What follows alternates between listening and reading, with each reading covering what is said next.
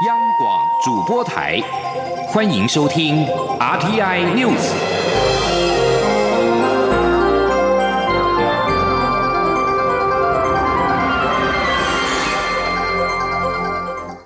听众朋友您好，欢迎收听这节央广主播台提供给您的 RT News，我是张顺祥。蔡英文总统日前跟 YouTuber 波特王合作拍片，两天的时间，影片就创下了高流量的点阅。波特王十五号晚间在脸书 po 文表示，收到中国新媒体合作方讯息，要求不能够出现“总统”二字，并要他立刻删除相关内容。同时，有一百多万粉丝的微博账号密码更被擅改，他已经没有办法登入。波特王表示，如果不能够称元首为总统，这笔钱不赚也罢。每个月损失虽然不小，但我们真的跪不下去。蔡英文总统今天上午受访的时候，认为台湾社会很难接受此事。对于国民党总统候选人韩国瑜表示。政治应该归政治，经济应该归经济。蔡总统也表示，中国没有所谓的政治归政治，经济归经济。台湾只有确保自己的民主以及国家的安全，才能够有经济以及创作等各方面的自由。请央广记者欧阳梦平的采访报道。蔡英文总统日前前往高雄参访新媒体新创产业，知名的 YouTuber 波特王与蔡总统一起拍摄影片，却引发中国合作厂商的不满并解约。蔡总统十六号上午受访时对此事表达遗憾，他指出。这件事的起因是他到高雄了解新媒体公司在高雄发展的情况，并了解年轻人从事影像创作工作的情形。如今发生这样的事，台湾社会很难接受。如果无法自由创作或称呼台湾总统，这违背了台湾珍惜的共同价值。他说：“我们是一个自由民主的。”呃，社会啊，大家都可以自由的创作哈。那甚至于呃，称台湾总统也是很自然平常的事情哦。甚至连总统都可以聊一下这样子的情况啊。那如果连台湾总统在影片上都不可以聊一下的话，我觉得呃，这个对我们的民主自由跟我们所大家共同珍惜的价值是一个很大的违背跟违反。对于国民党总统候选人韩国瑜在十五号晚间对此事表达抗议，表示政治归政治，经济归经济，并呼吁中国大陆厂商千万不要这样做。蔡总统则指出，这段时间累积了许多事件，可见在中国确实没有所谓政治归政治，经济归经济。他强调，台湾的自由民主是经济及创意创作的最重要条件。台湾只有确保自己的民主及国家安全，才能有经济。以及创作等各方面的自由。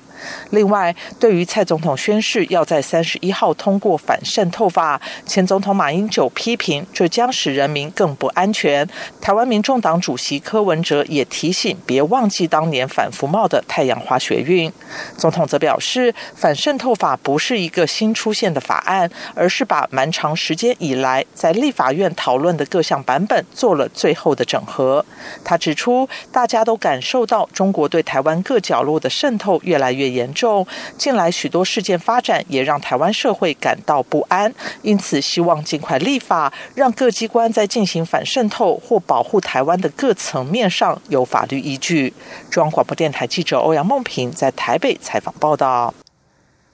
国民党总统候选人韩国瑜竞选总部主委朱立伦，不但全台湾浮选形成满党，也不断的为团队添战力。继上周成立新时代战斗团之后，今天再宣布成立跨域领航战队，南瓜各领域专业人士进入到韩国瑜的阵营，希望能够争取中间选民跟知识蓝的支持。央广记者刘品熙的采访报道。继上周新时代战斗团成军，国民党总统候选人韩国瑜竞选总部主委朱立伦再出招。十六号上午在党中央举行记者会，宣布组建跨域领航战队，十位战将一字排开，诉求中间选民理性中道力量的支持。十位战将中，不仅有之前盛传的不分区立委遗珠超马选手林义杰，还邀集拿下两座师夺奖的原住民校长高元杰、客家青年代表邱一峰、全国渔会总干事林启仓、新时代熟悉国际事务的黄玉军，分别提出关注各族群的政见愿景。同时，立法院的五位部分区立委也是战队成员，受邀借重政策法案与攻防的实战经验，包括具社服专业的王玉敏、新著名代表林地婵、新创代表许玉仁、医界专业陈怡明、侨界代表童慧珍。朱立伦也在记者会宣布，这十位生力军将出任竞选总部副总干事。另外，还邀请各县市重要人士担任，包括国民党前副秘书长张振燕、台北市立委蒋乃兴、新北市前立委吴玉生等人，新增共二十位竞总副总干事。朱立伦表示，透过跨领域专家的政策火力支援，各区域代表的地方澳元竞选总部已经完成选战政策、地方绵密的部件。他说：“所以我在过去的这一个礼拜当中。”呃，立刻整合党部跟中央的进总，以及我们跟各地方县市以及七十九个区域立委，我们最大的目的就是希望大家整合起来，化为最大的力量。我们现在就是要发挥整体的战力，绝对不会。让大家觉得说，啊，今天有任何的一个领域或任何一个地方，我们没有关心、没有重视。对于内政部次长陈宗彦票投小党是浪费的一番言论，朱立伦受访时表示，民进党执政后很多作为实在令人瞠目结舌。主管政党的内政部次长居然公开呼吁不要投给小党，一定要投给民进党。那政党法是否要重新修改，禁止小党设立？他认为。为民进党不但应该道歉，还必须彻查。至于有媒体报道指朱立伦愿意接下进总主委一职，是为了角逐下届党主席，并力拼二零二四年总统大位。对此，朱立伦说：“这样的说法是在谈败选模式。他认为任何自私自利、败选模式的考量都非常不可取，也绝对不应该在这个时候讨论。但他知道民进党一定会帮国民党讨论，他也请大家帮民进党讨论一下败选后的工作安排。”央广记者刘品熙在台北的采访报道。持续关注是二零二零总统的选举，蔡英文总统连任办公室今天推出最新的竞选广告——台湾新骄傲的广告影片，以泰语、印尼语、缅甸语、湖南话、越南话，再加上中文，一共是六种语言，强调从一九九零年代解严之后到现在，新住民逐渐撕掉外在标签，连结两个家。两个国家表达对台湾的爱。记者郑玲的报道。二零二零蔡英文总统连任办公室十六号举行台湾新骄傲电视广告发布记者会，由蔡办发言人庄瑞雄、严若芳主持，也邀请新著名代表、民进党不分区立委候选人罗美玲一同参加。庄瑞雄表示，这支影片希望能向新著名表达感谢，感谢他们为台湾带来新文化、新体验。他也提到，目前我国新著名已经超过五十万人，新著名子女学生也超过三十万，是台湾非常重要的家。上个月的二十六号，大学法第二十五条的一个修正案三读通过啊，他把新住民的配偶增列为透懂身份的一个学生啊，这样的一个影响呢，也就是说啊，新住民朋友可以用他原来母国的这些学历啊，来报考啊台湾这边的一个学校了。也就是说啊，当他啊还不是我们这边的配偶的时候，还没有入籍的时候啊，他反而。啊，可以啊，比较轻易的来报考我们啊台湾的大学。罗美玲则提及，蔡总统是最照顾新住民的总统，例如推动提升新住民服务工作，扩大新住民发展基金补助，外来人口统一证号改版，开设新住民子女产学专班，增设新住民语文教学等政绩。他说，新住民想跟台湾说声谢谢，谢谢台湾人的包容，让新住民能在台湾安居乐业。庄瑞雄说，很多。新住民朋友朋友，尤其是新住民妈妈的心声，蔡总统都听见，努力用政策或修法消弭原来存在对新住民的不公平。他指出，新住民不仅连接自己的两个家庭，也为台湾连接了世界。希望透过影片让民众更了解新住民，展现正向、团结、有爱的台湾精神。央广记者郑玲采访报道。远东航空十二号无预警的宣布停业，遭到民航局寄出了废止民用航空业营业执照通知书之后，远航董座张刚维随即在隔天表示是乌龙一场，并向民航局提出陈述意见，希望能够复飞。不过，交通部长林佳龙今天受访的时候表示，从远航一厢情愿的陈述书来看的话，远航停飞的事实短期内不会改变。记者吴丽君的报道。远东航空十二号无预警宣布停业，遭民航局开出最重废照的处分通知书后，远航董座张刚维随即于隔天表示是乌龙一场，并向民航局提出陈述书，希望能够撤销废照的处分。不过，交通部长林佳龙十六号受访时指出，从远航一厢情愿的陈述书来看，远航停飞的事实短。短期内不会改变，林佳龙说：“那就目前的了解，他还是认为这是一个所谓暂停营业，好，他的一厢情愿的解释，显然还没有去面对无预警的停飞所造成的损害，他应该负起的责任。那即使未来要申请复飞，也必须经过很严谨的程序。也就是说，现在远航是停飞中，这个事实在短期内并不会改变，因为谁能够来保证飞安？”那现在的问题已经不只是财务的情况，是整个公司治理出状况。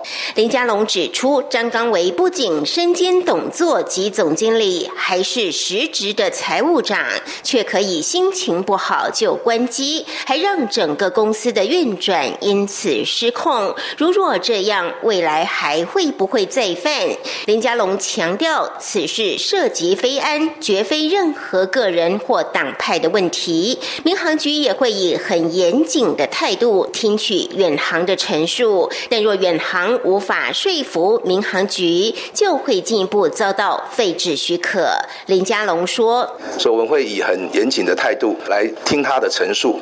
那如果没有办法说服民航局，那这个停飞的事实就进一步会导致废止许可，也就是未来即使要重新申请，也必须经过很长的时间。目前因为远航无预警停飞，造成五百位。”在海外滞留的旅客已于十五号输运完毕，但还有三万张售出的机票。远航目前只是登记，尚未进行赔偿，也未提出任何解决方案。林佳龙表示，虽然民航局之前有要求远航成立消费者信托基金专户，政府也会确保赔偿落实，但是远航不能两手一摊，不采取任何应应措施。中央广播电台记者吴丽君在台北采访报道。国际新闻。美国国务院对北韩政策特别代表毕根今天十六号表示，北韩最近提出的要求具敌意、负面，而且很不必要。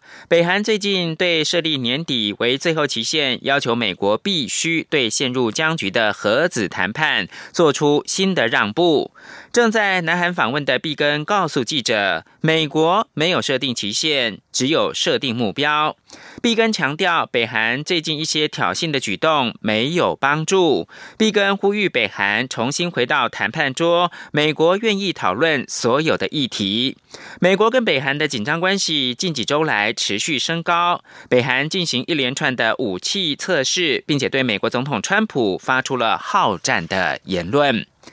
最后提供给您是中国国家主席习近平传出将在出席澳门主权移交二十周年庆祝大会时，宣布引导澳门将经济的重心转移到金融中心的政策。学者分析说，在澳门主权移交二十周年之际，是应给出大礼包。路透社稍早前报道，习近平这次澳门行将宣布连串的新政策，引导澳门经济重心从博彩业移转到金融中心，包括成立以人民币计价的股票交易所。对此，天津南开大学法学院的副教授、台港澳法研究中心的执行主任李小兵表示，上述消息可能性很大，因为澳门也在努力进行此事。李小兵说，澳门今年是主权移交二十周年，应该给澳门一些大礼包。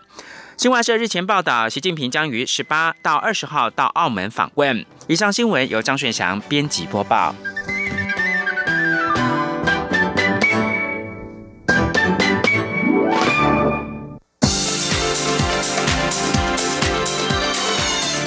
是中央广播电台台湾之音，欢迎继续收听新闻。欢迎继续收听新闻，我是陈怡君。选战倒数计时，立法院将在十二月十八号到十二月三十号停会，但是在会期结束之前，恐怕没有办法三读通过中央政府总预算案。对此，行政院发言人 Glas Udaka 十六号表示，明年度的。政府总预算相当重要，包含各项福国利民的政策预算。希望朝野更党团能够在会期结束前尽速的审议完成。记者王维婷的报道。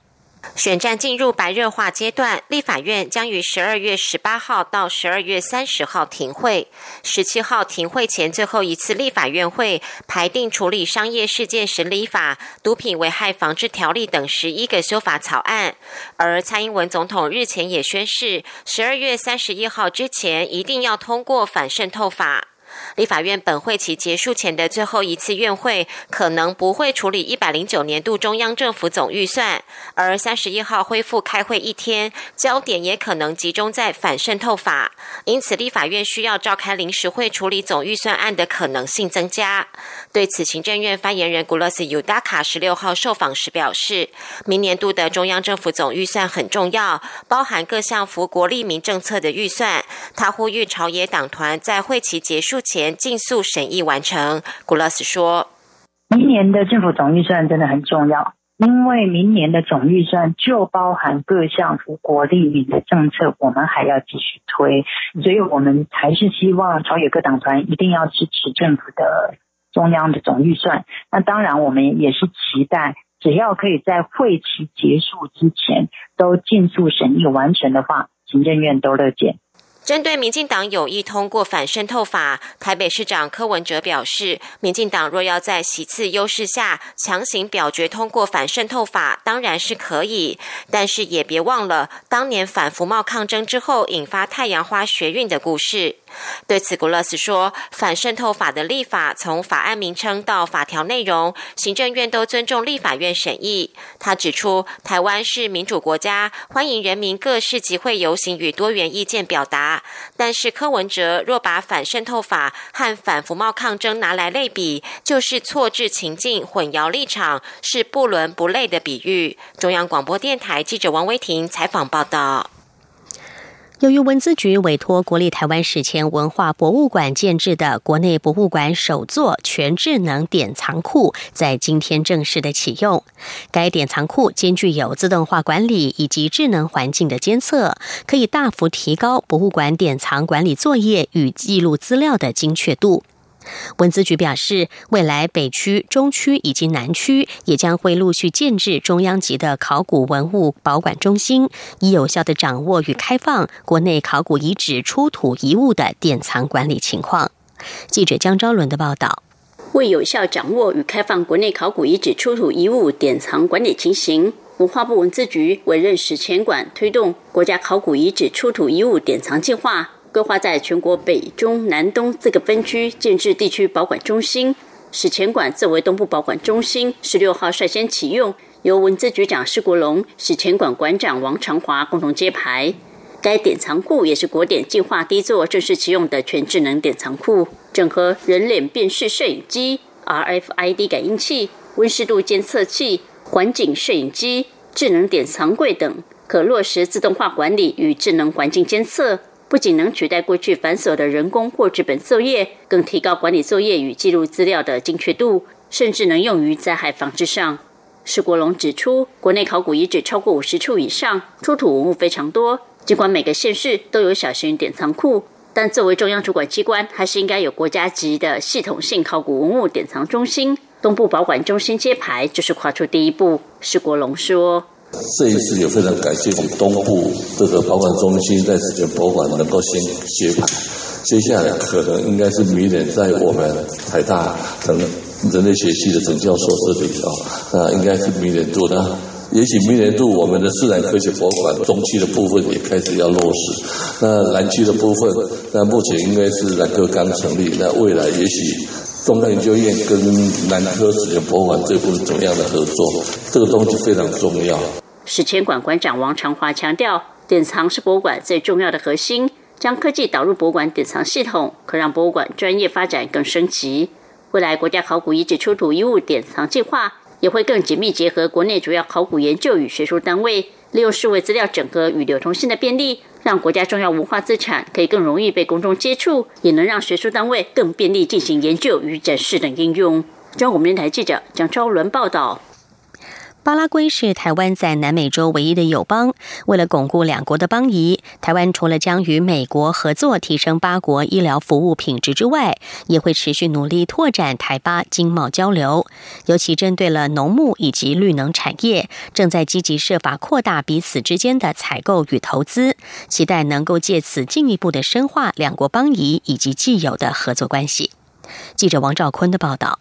美国与巴拉圭两国元首日前发表联合声明，其中包括美国规划利用国际开发金融公司融资巴拉圭首都亚松森的医疗中心建案，并有意与台湾合作提供技术援助。我外交部对此表达欢迎与支持立场，认为台美共同协助友邦提升医疗服务品质，将能增进巴拉圭的民生福祉。除台美联手外，针对友邦最重视的经济发展与贸易合作项目。我方则透过采购八国牛肉、蔗糖等农牧产品，以及推动兰花产业与水产养殖计划，来提升八国农产品竞争力。且根据了解，目前已有台湾厂商决定前往巴拉圭执行电动车辆相关计划。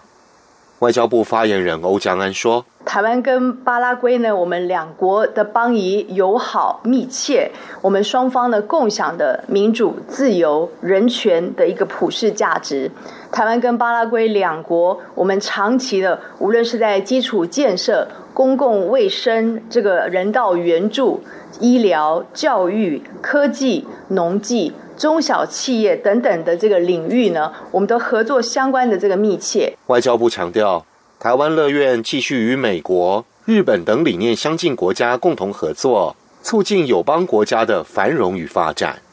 中央广播电台记者王兆坤台北采访报道。国立政治大学在今天举办台湾东协高教论坛，邀请位在越南、马来西亚、印尼与泰国的四所大学二十名师长来台参加，一共探讨建立亚洲研究及全球化的高教创新发展，也期盼能够为亚洲擘画出新的高教蓝图。记者陈国维的报道。目标西南向国家政治大学首度举办台湾东协高教论坛，邀请越南河内国家大学所属人文与社会科学大学、马来西亚拉曼大学、泰国国立法政大学以及印尼艾尔朗加大学等四所东南亚学校的副校长、行政主管及教授参与，加上我国学者及专家，共约七十人与会。论坛中由四个国家的学校代表，针对如何建立亚洲研究，提出策略联盟战略，并由由正大各学院主管与各国代表共同讨论全球化下的高等教育创新与发展，分享彼此在亚太地区高教方面的合作经验，并就如何强化创新课程、交换学生、互派教师以及开设联合学程进行深入交流。正大秘书处组长龙银珍说：“正大主办这个台湾东协的高教论坛，主要是也响应政府的新南向政策。另外就是我们在年底的时候即将在泰国开设。”第一个海外的办事处。那所以有这样的规划。除了专题讨论，这次论坛特别安排总计达两个多小时的相见欢交流以及合作晤谈时间。郑大表示，除了借此增进彼此姐妹校的关系，也期盼各校代表从中讨论更多校际间的合作细节，使后续在执行面能更加顺畅。中央广播电台记者陈国伟台北采访报道。台湾有许多种类的好茶，而茶叶入菜也很有特色。农委会茶叶改良厂今天与知名主厨合作，以台湾十种特色茶研发推出台湾十全十美特色茶餐，像是乌龙茶油饭、东方美人鸡汤、红玉汤包等等，期盼可以带动茶叶产业链。记者杨文军的报道。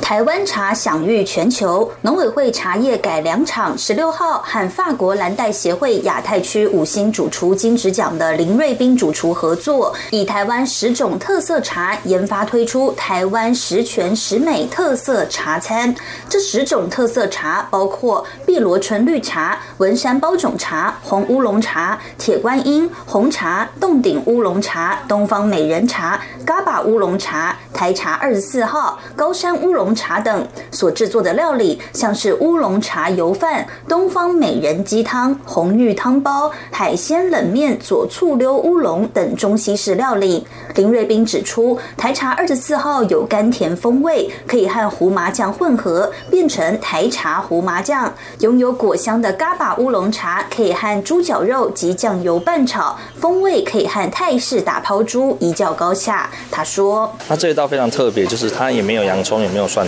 完全就是靠食材的原味跟茶香去做这一道的特色。这道菜因为茶茶的名字叫嘎巴。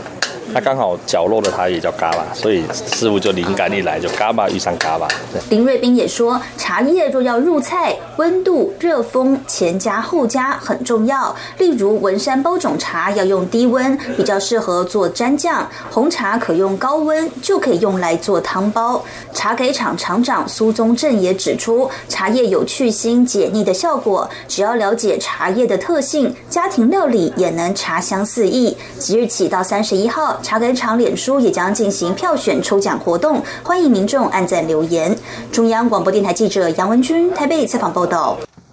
再来关心的是越南的非洲猪瘟疫情，受到严重疫情的冲击，越南大量染病猪只被扑杀，导致猪肉供应短缺，价格不断飙涨，创下了十年来的新高。为了弥补境内猪肉缺口，越南最近除了扩大进口之外，也拟定调降猪肉进口税。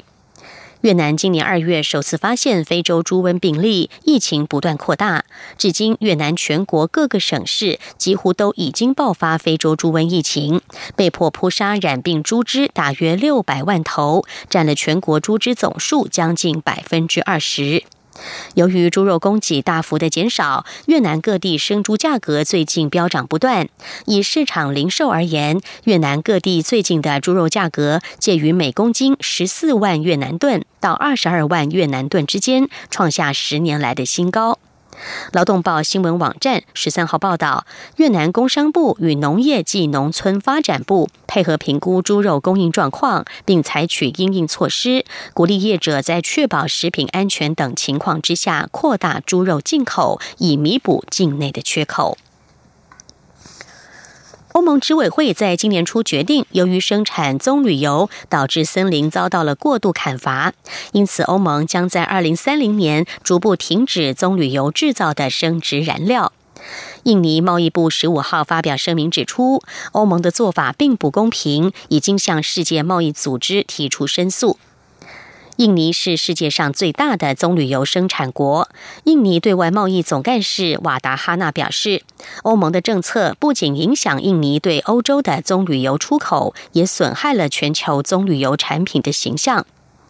印尼贸易部长萨帕曼托表示，在经过科学研究评估以及与棕榈油协会和企业举行会谈之后，做出了诉讼的决定。棕榈油是世界上最被广泛应用的植物油，从油棕的果实提炼出来，因为价格低廉、用途广泛，从一九九零年代开始大受欢迎。生长在热带的油棕，在九零年代传到了马来西亚和印尼，并逐渐成为全球棕榈油两大生产国。在大规模的商业种植之后，大面积的雨林遭到砍伐，转作棕榈油人造林，而这也导致了原本栖息在雨林的稀有生物濒临绝种。